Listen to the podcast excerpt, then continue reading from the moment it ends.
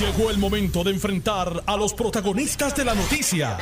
Esto es el podcast de En Caliente con Carmen Jovet. Gracias por sintonizarnos. Estamos en vivo por el 94.3 FM y por el 630 de Noti1. Este programa es para ustedes y conversamos con los protagonistas de las noticias. También nos pueden ver y escuchar a través de notiuno.com, diagonal TV, audio y vídeo. Estamos acompañándolos hasta las 4 de la tarde. Comienzo la jornada de hoy con el portavoz del Partido Nuevo Progresista en la Cámara de Representantes, Gabriel Rodríguez Aguiló. Buenas tardes, representante. Eh, buenas tardes, Carmen, para ti. Buenas tardes para todo el público que nos escucha. Antes de hablar de la Cámara, quisiera una reacción suya a lo que ocurrió en la Procuraduría de la Mujer.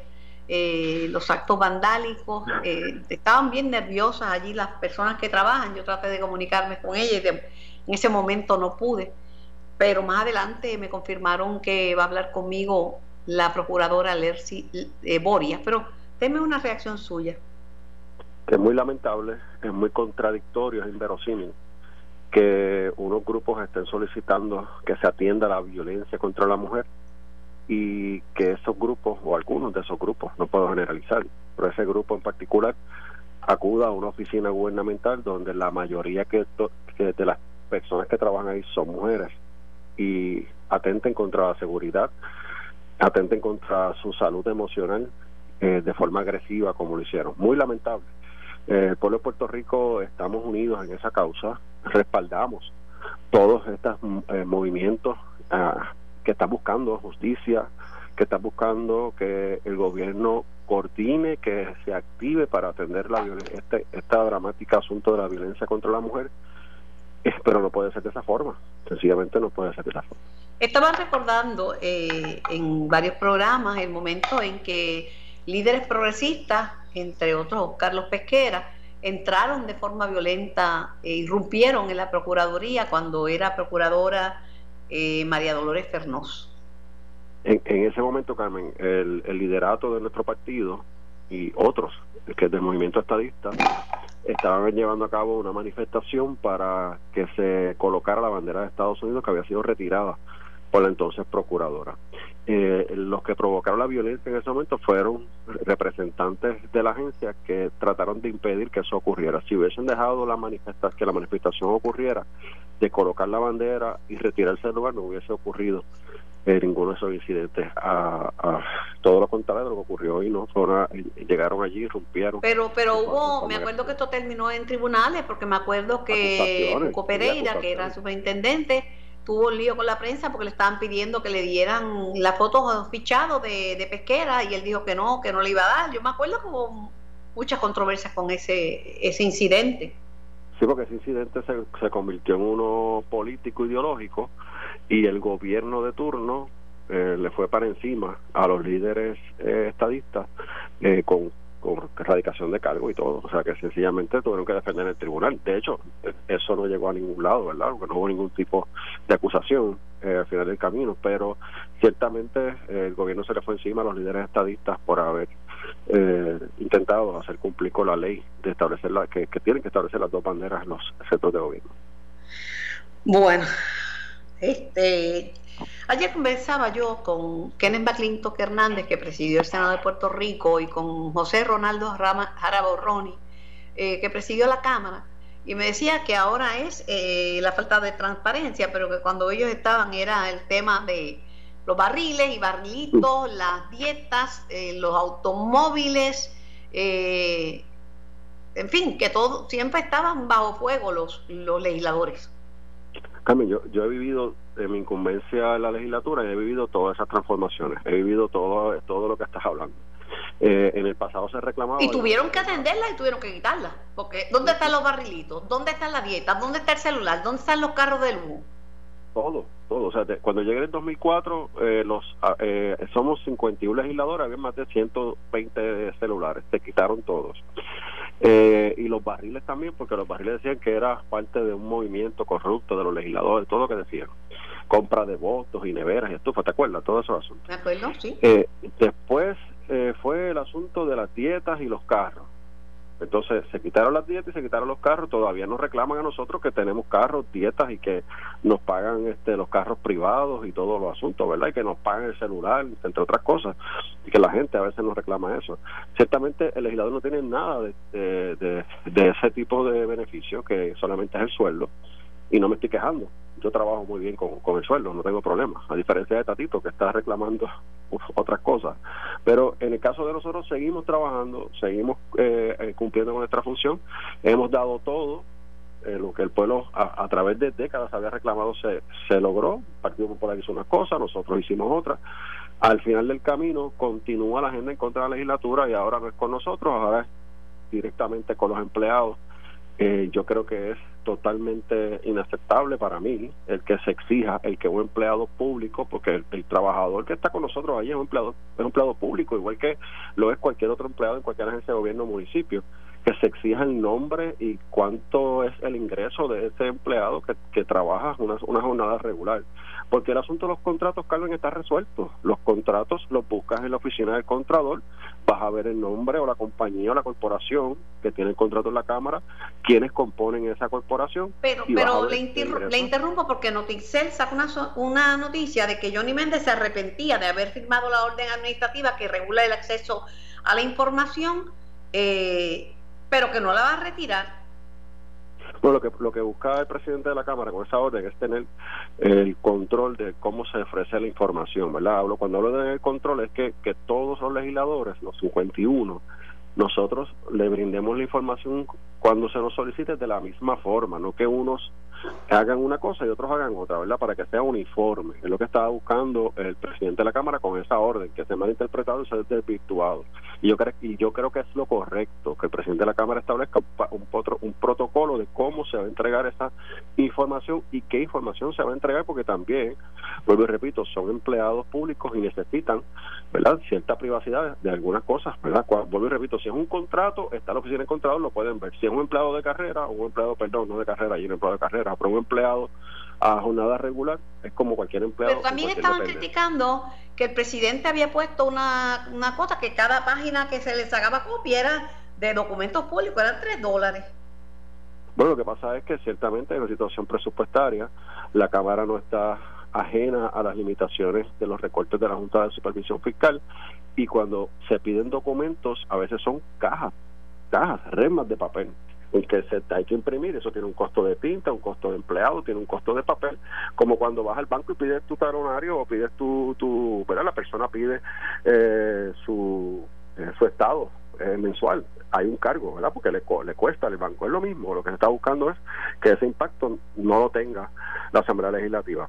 Pero también, estaban cuestionando, eh, Rodríguez Aguiló, que algunos empleados ganan muchísimo más, 8 o 9 mil pesos, muchísimo más de lo que gana un legislador, que qué tienen esos, esos empleados, esos contratistas que, que hacen para merecer un salario tan alto. Es que eh, hay que entender cuál es el trabajo del legislador. La gente piensa, Carmen, que el legislador, y hablo del de distrito como lo soy yo, que nosotros llegamos a las 8 de la mañana a la oficina, ponchamos y nos vamos a las cuatro y media de la tarde. Y esa no, no, es nuestra realidad. La realidad del legislador no, no es que esté en la oficina, hay algunos que sí, pero la mayoría no, de todos los partidos. Estamos en la calle, eh, salimos temprano de la mañana, vamos a una comunidad, vamos a un municipio, vamos a una agencia, hacemos una, vamos a una reunión que nos solicita una comunidad, a veces diferentes sectores o grupos, vamos a atender las situaciones en las escuelas, de infraestructura, hasta a veces hasta de nombramientos de maestros, Carmen, que eso no nos corresponde, pero pues, nos hemos convertido como en el, el ombudsman de la gente, la Cámara de Representantes y los senadores también, ¿verdad? Así que ciertamente hemos, el Estado sobre es bien dinámico y necesitamos unas personas que estén con nosotros para que nos ayuden a canalizar todo ese tipo de gestión, más el trabajo legislativo. Y hay una realidad, no, tenemos el dinero infinito para contratar a quien querramos y cuanto querramos, pues le tenemos que dar más tareas a nuestros empleados y obviamente una compensación.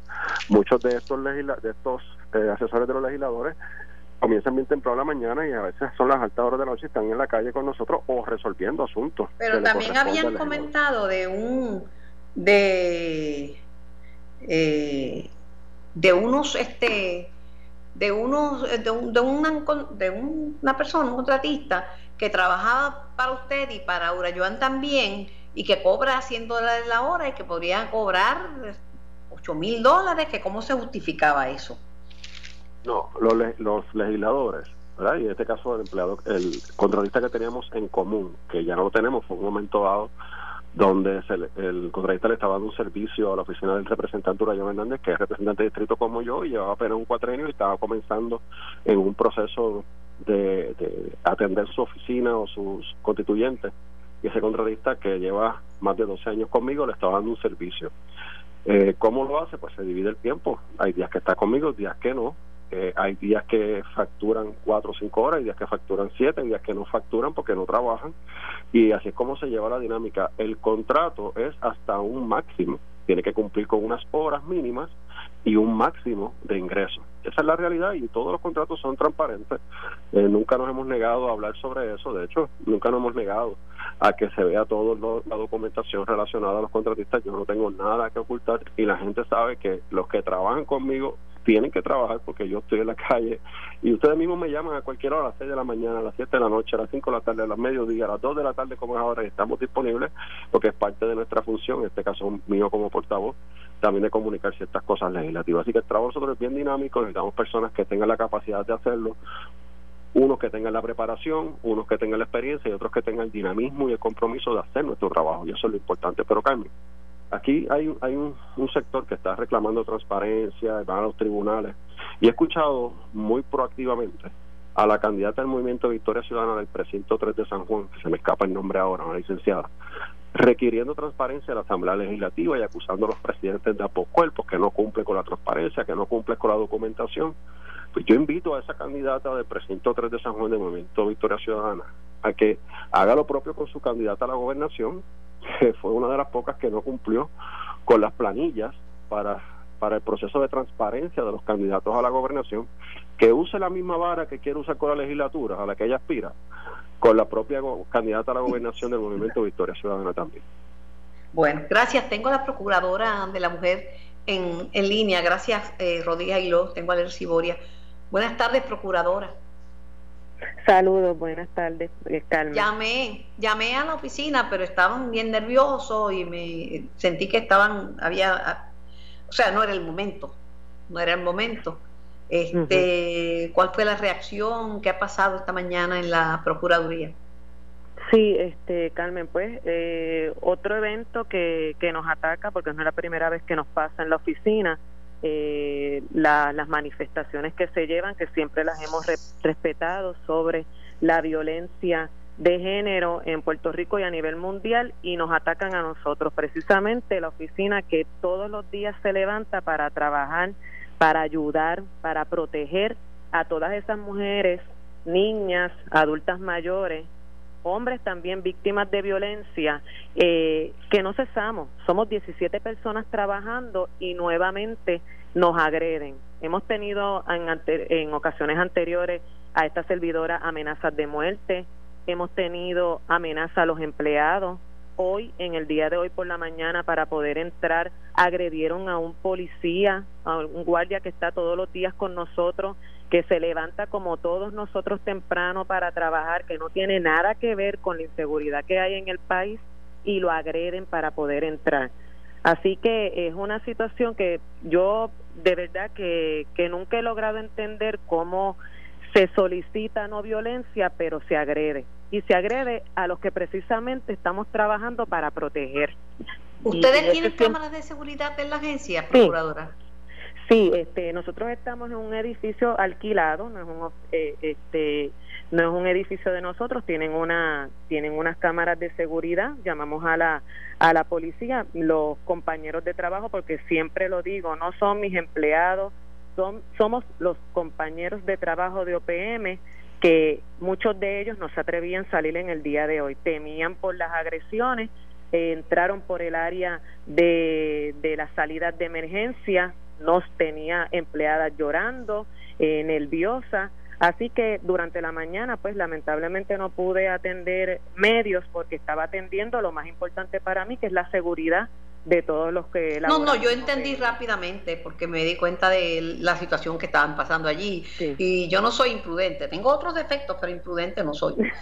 este, eh, ¿Pudieron identificar a alguna persona de las que cometió estos actos de vandalismo? Tenemos la, tenemos fotos, tenemos cámaras de seguridad, eh, solicitamos la grabación de, de, los pasillos y de del área de, de las salidas de emergencia. Se llamó a la policía, se está, está en esa etapa investigativa y también al FBI eh, para porque nosotros somos una agencia que recibimos fondos federales y también este el FBI va, va a entrar. Bueno, pues lamento mucho la situación, este, muy lamentable. Además de la, del daño que pintaron paredes y pisos, eh, cometieron otros este, actos de vandalismo. Pues los actos de vandalismo fueron eh, propiedad privada. Entiendo que al guardia de seguridad eh, le dañaron, pues él, él está en el, en el primer piso con algunas pertenencias de, de él eh, y es parte de lo que de lo que se están querellando pero aquí eh, más allá de, del vandalismo que es un delito es eh, la incertidumbre con la que vivimos lo, lo, lo que todos los días nos levantamos a, a laborar. Yo ¿Como cuántas personas eran las que estaban cometiendo estos actos? Eh, aparentemente como 20, de, tengo un número estimado como de 15 a 20 personas y no tenemos problemas con la con la con las reclamaciones pacíficas. Lo que sí es que nunca, nunca. ¿Eran hombres y mujeres o eran hombres? Hombres y mujeres, sí, eran hombres y mujeres, eh, la mayoría eran mujeres y, y es parte de, de la investigación. Pero mi llamado es a que no dañen a precisamente las personas que nos levantamos todos los días a dar un servicio a las mujeres. Hoy precisamente tuve que eh, poco a poco enviar a los empleados para la casa y el servicio que nosotros estamos dando se afectó. Nosotros estamos trabajando con vistas adjudicativas, con reglamento, con fiscalización y un acto como ese eh, eh, puso a, la, a, precisamente a lo que estamos protegiendo a las víctimas en un estado de indefensión. Así que respetamos los reclamos, pero no se puede atentar y no se puede agredir a los empleados que estamos precisamente eh, ayudando para proteger a las mujeres en Puerto Rico. Gracias, eh, Procuradora, por su tiempo y gracias por comunicarse con este programa, con En Caliente, por Noti 1630. Muy lamentable. Gracias, gracias a ti. Yo voy a la pausa para unos mensajes y regreso con más de En Caliente. Estás escuchando el podcast de En Caliente con Carmen Jovet de Noti 1630. Muchísimas gracias compañeros, estamos en vivo, el programa es para ustedes por el 630, por el 94.3 FM, simultáneamente en ambas bandas, y por notiuno.com, diagonal TV, audio y vídeo. Tengo al expresidente del Senado de Puerto Rico, Antonio Paz Alzamora, legislador senior por décadas. Buenas tardes, Tony. Buenas tardes, Carmen, y buenas tardes a todos los amigos Radio Escucha de Noti1. Muchas gracias por invitarme a tu programa. Siempre a las órdenes. Este, ¿Cuánto tiempo estuviste en la legislatura en total? 40 años. Cuatro en la Cámara de Representantes, representando a Cabo Rojo, San Germán y Lajas. 16 años representando al distrito Mayagüez-Aguadilla y 20 años representando a todo el país como senador por acumulación. Increíble, eso es una vida. Eso es una vida. Ahora te, pregunta, te, voy a preguntar si extrañas el trabajo legislativo. Los primeros dos años fue bien fuerte, pero como me envolví en una situación de ayuda voluntaria a una fundación que ya yo tenía formada para ayudar a la gente pobre y de escasos y moderados recursos económicos en las áreas de la salud, la educación, deporte, arte y cultura y víctimas de catástrofes naturales, pues eso me ha tomado mi tiempo, hasta que ahora fui reclutado hace una semana con, con nuestro presidente del partido, Charlie Delgado Altieri, próximo gobernador, para que dirigiera la, el esfuerzo de un comité que se formó eh, para la campaña de no a la estadidad, para votar por el no en el referéndum este que se va a celebrar el mismo día de las elecciones. Tony, eh, te puedo decir que hay montones de anuncios en los medios de comunicación eh, respaldando el sí, pero yo no he visto un solo anuncio del no. Me dicen que los partidos no reciben dinero para, para ese tipo de campaña, que es la Comisión Estatal de Elecciones, pero no han puesto nada, o, yo no lo he visto. A lo mejor pusieron y yo lo he visto, pero lo que está es inundado de anuncios en favor de votar sí. Sí, este, no, no lo vas a ver pago por el gobierno, es obvio. Este, ese esfuerzo pues lo empezamos hace una semana. Pero la Comisión Estatal de Elecciones tiene que pautarlo. Tendría que pautarlo, cuáles son las bondades del sí, una campaña educativa y por qué votar. Por el no, pero no, no lo hacen, así que nos hemos tomado la iniciativa para nosotros, todos aquellos que somos puertorriqueños primero, y que entendemos que la estadidad eliminaría nuestra condición de nación caribeña latinoamericana para siempre y nos pasaría como sucede con, con o como ha sucedido en el pasado donde desaparecería Puerto Rico para siempre como han desaparecido otras naciones en la historia de la humanidad. Pues obviamente no nos estamos movilizando sin el, sin dinero para contrajetar una campaña millonaria que ya lleva hace más de mes y medio el, sí, sí pero eso es un Political Action Committee es un PAC. Eso es, un PAC que no se sabe y que no se sabe ni de dónde sale el dinero, ¿verdad? sí, sí, pero eso tiene legislación ya decidida por el Supremo de los Estados Unidos. Lo, lo sé, pero independientemente de eso, aunque tengamos solamente dos semanas y media, porque este es el primer, el segundo programa que salgo eh, para empezar esta campaña, tengo que decirte que yo voy a que la mayoría de los puertorriqueños, no importa el partido político que sean, incluyendo del PNP, se sienten puertorriqueños primero. Y todo aquel que se siente puertorriqueño primero implica que reconoce que nuestra nación es Puerto Rico, aunque compartamos la ciudadanía con los Estados Unidos que le fue impuesta en el 1917, pero que todos la disfrutamos y que la queremos y la valorizamos. Yo soy una persona que soy proamericano en términos de tener una relación con los Estados Unidos, pero no puede ser a cambio de que desaparezca Puerto Rico como nación, porque yo me siento eh, nacional puertorriqueño, aunque tenga la ciudadanía americana, que la atesoramos todo. Así que en ese sentido yo estoy seguro que va a haber miles de PNP que aunque voten por el PNP porque a lo mejor simpatizan como el alcalde de su pueblo funciona administrativamente y por las razones que sean, eh, obviamente se darán cuenta de que la estabilidad es perjudicial económicamente, sentimentalmente, eh, desde el punto de vista de identidad nacional, desde el punto de vista de dignidad. Realmente hay tantos aspectos negativos de la estabilidad que sobrepasan cualquier uno u otro aspecto positivo que pudiera señalársele y en esa balanza yo entiendo que la mayoría de los puertorriqueños lo que está reclamando la estabilidad es que es el único el único eh, la única fórmula que garantiza unión permanente con los Estados Unidos. Eh, puede ser el primer, la primera falsedad. Porque, por ejemplo, si ellos leyeran lo que yo escribí en el 2010 y lo, y lo volví a, analizar y a enmendar en el 2020, este año, es un pacto de asociación, no es de libre asociación, es un pacto de asociación de unión permanente con los Estados Unidos que es bilateral, que eso implica que a menos que los dos pueblos se pongan de acuerdo para decir rompemos el pacto, no lo puede romper uno solamente. Así que eso garantiza una unión permanente, por lo menos para los puertorriqueños. Desde el punto de vista de la estabilidad, tiene un grave problema, que es irreversible si nos convertimos en Estado y cuando empiecen a llegar las contribuciones federales individuales, las contribuciones corporativas que empiezan a crear desempleo porque llegan a cerrar fábricas, el gobierno tendría que despedir entre 50 y 100 mil eh, empleados porque no puede mantener su nómina y su servicio porque parte de ese dinero tiene que ir como contribución federal al Estado. Cuando se den cuenta que no hay comité olímpico, que no hay concurso de belleza, que la gente, algunos, uno que otro no lo valoriza, pero que realmente es lo que une este pueblo y levanta la autoestima a base de nuestra propia personalidad, identidad y cultura. Cuando se den cuenta de eso, si aquí viniera la estadidad, como es irreversible, pues finalmente tenemos que acostumbrarnos a decir desaparecimos en la historia de la humanidad como Puerto Rico y seremos como Nebraska o North Dakota o Texas, que se sienten orgullosos porque son americanos de los Estados Unidos, pero nosotros, ese orgullo moriría en nosotros porque no somos iguales. Mira, hay una cosa que... Pero en la diáspora, Tony, hay más puertorriqueños que, que, aquí en Puerto Rico y viven pues orgullosos de ser puertorriqueños, además pues proclaman, pues dicen que allá se sienten más puertorriqueños.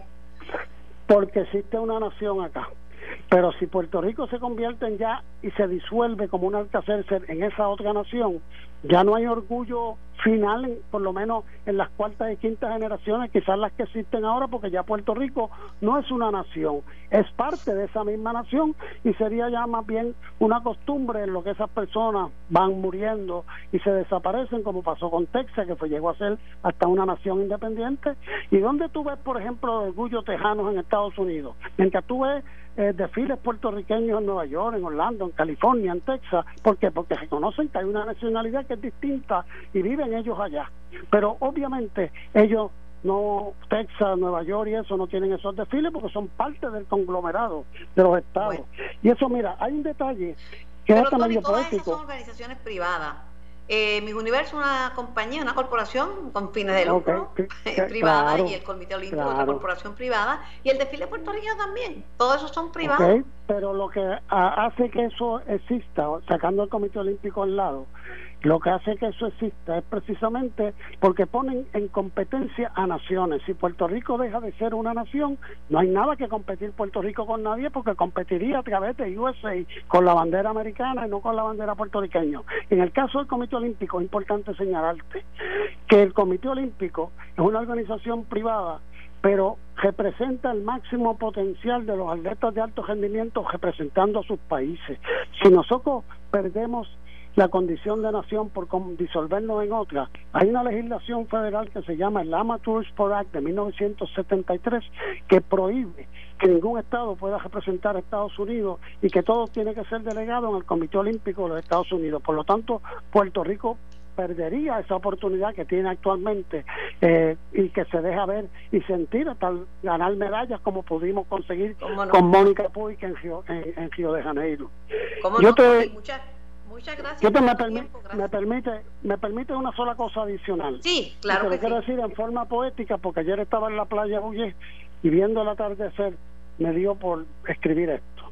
El cielo y el mar se unen en el horizonte, pero no son iguales y nunca lo serán.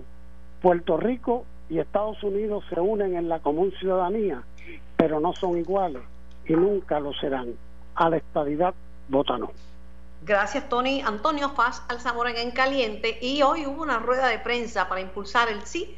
La persona que ha designado el Partido Nuevo Progresista para estos esfuerzos es el senador William Villapaña. Lo tengo en línea. Buenas tardes, senador. Buenas tardes, senador. Aparece que se me cayó este buenas tardes, Carmen. ¿Me, escucha? Sí, buenas tardes para ti, buenas tardes para todos. Ah, buenas tardes estaba en la rueda de prensa y hizo, e, e hizo varias expresiones. Usted dijo allí que por primera vez los puertorriqueños van a poder votar como lo hicieron los territorios que posteriormente fueron admitidos como parte de la Confederación. Usted ha dicho que van a poder votar, votar sí o no, es lo que hicieron los que fueron previamente este territorio y fueron admitidos. Correcto, así es. En efecto, Puerto Rico nunca ha tenido una consulta de estatus, estadidad sí o no, que es exactamente el mecanismo utilizado por los territorios que fueron admitidos por la Unión eh, recientemente y, y es el mecanismo no no bajo una ley congresional sino por, por iniciativa propia de los ciudadanos del territorio que deciden expresarle esa petición al Congreso Federal, que a final de cuentas es el que tiene la, la, decisión de admitir o no el Estado. En el caso de Puerto Rico, ya hemos tenido desde el 2012 una serie de eventos que han catapultado la opción de la estadidad como la opción no solamente preferida en Puerto Rico, sino la opción viable y la opción lógica eh, ante el pueblo americano. La estadidad resultó no solamente favorecida en el 2012, sino que el pueblo votó deslegitimando el sistema colonial y territorial que hemos tenido ya por más de seis décadas y la realidad es que el, el Partido Popular propiamente si escuchamos el discurso del candidato a la gobernación por el Partido Popular y las personas que han dentro de ese partido han optado por expresarse sobre el tema, todas reconocen que vivimos en un sistema colonial. Eso es un gran paso. Que el partido que en todo momento ha obstaculizado la descolonización de Puerto Rico ahora lo reconozca. Eso, eso es un gran paso. Y para nosotros los estadistas que luchamos por la igualdad de derechos ciudadanos para todos los más de 3 millones de ciudadanos que recibimos aquí en Puerto Rico y que no recibimos el trato igual que tenemos en muchas ocasiones eh, y ha sido así para cientos de miles de puertorriqueños tener que mudarse a los estados para recibir ese trato igual, es, la, es el momento oportuno. Por eso ya se han dado varios pasos, se han subido varios escalones en esa, en esa escalera. Llegó el momento de dar el paso fundamental de ese plebiscito, sí o no. Por eso es tan importante. Y algo que eh, no puede dejarse pasar por alto es que el Partido Popular ha estado entonces asumiendo erradamente, desde mi punto de vista, eh, una campañita liviana por el no. Y esto, esto envió un mensaje muy preocupante, porque los que quieren separar a Puerto Rico de los Estados Unidos no saben que no van a prevalecer, eh, la independencia nunca va a sacar aquí el favor del pueblo. Por lo tanto, el mecanismo que buscan es el mecanismo de la independencia por carambola. Como ya el, el sistema colonial fue descartado en el 2012, la única opción de unión permanente con ciudadanía, con los beneficios que implica para nuestra gente, con las transferencias federales, eh, eh, los fondos federales que eso implica para nuestro pueblo, lo que único lo garantiza permanentemente es la estabilidad. y llegó el momento de que hagamos el ajuste democrático, porque aquí en Puerto Rico la realidad es que no hay democracia. El que el que desde aquí me diga que puede votar por el presidente, el que desde aquí me diga que tiene representación congresional por el por el que haya votado directamente desde aquí de Puerto Rico, pues está mintiendo. Eso no existe aquí en Puerto Rico. La plena democracia no existe y tenemos la oportunidad de exigirla este próximo 3 de noviembre. Lo que dice poéticamente el ex presidente del Senado, Tony Fajal Zamora, es que se pierde la esencia de la nacionalidad puertorriqueña, se diluye, desaparece Puerto Rico como nación, el Comité Olímpico, los concursos de belleza, el desfile puertorriqueño, etcétera. Pues fíjate, yo yo soy yo he sido estadista desde mi juventud y a mí me siguen gustando las parrandas, me siguen gustando el, arroz con gandules, el lechón asado, me sigue gustando la, el, el, eh, la trova puertorriqueña, me sigue gustando todo, me encanta todo y a donde quiera que yo vaya en este planeta voy a seguir siendo puertorriqueño y eso nadie me lo va a quitar, nadie en lo absoluto. Y no se lo ha quitado a los cientos de miles de puertorriqueños que han tenido que emigrar. Lo que sí es perjudicial para nuestro pueblo es seguir perpetuando este sistema indigno, bochornoso que limita nuestras oportunidades eh, ante ante el mundo entero. Así que se acabó ya desengaño, ya ya basta ya basta desengaño. Ese ese cuento retrógrado ya no se lo cree nadie. Los invito a entrar en la discusión moderna de, de lo que realmente implica el proceso de admisión de Puerto Rico como Estado. La cuestión cultural, miren, Estados Unidos no es una nación unicultural.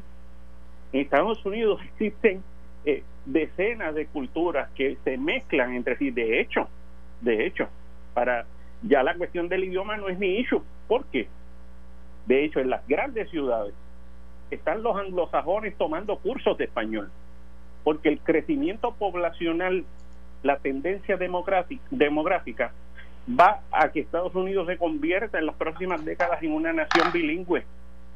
Esa realidad parece que importuna a, algunos que llevaban ese discurso por mucho tiempo, pero se acabó también, ese engaño también se acabó.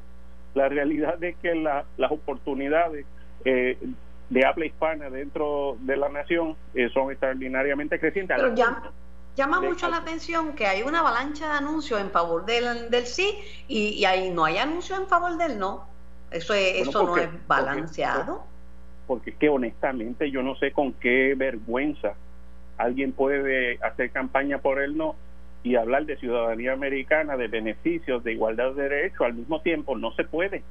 Yo, si alguien cree eh, que Puerto Rico eh, debe separarse de los Estados Unidos, convertirse en una eh, república independiente y hacer tratados con Estados Unidos con cualquier otro lugar, pues mira, pues se le, se les respeta. A mi entender, lo que procedería de ahí es un sistema neocolonial, que no es otra cosa que repúblicas eh, pequeñas quedan sometidas al capricho de una potencia mundial y no debemos aspirar a, eso. Eso no sería lo mejor para Puerto Rico. ¿Qué va a suceder aquí con la ciudadanía americana, con los fondos que reciben para el WIC, para el PAN, para las becas PEL, todas las ayudas que recibe nuestro pueblo? Decenas de, miles de millones que recibe nuestro pueblo ahora mismo, ¿qué va a pasar con la con los fondos de recuperación, que estamos hablando de alrededor de 60 billones de dólares? Eh, no podemos poner en riesgo, en peligro, lo que es el futuro de nuestro pueblo. Y todo Gracias. Gracias, senador Villafañe, por su, por su tiempo y por su participación. Esto fue el podcast de En Caliente con Carmen Jovet de Noti1630. Dale play a tu podcast favorito a través de Apple Podcasts, Spotify, Google Podcasts, Stitcher y notiuno.com.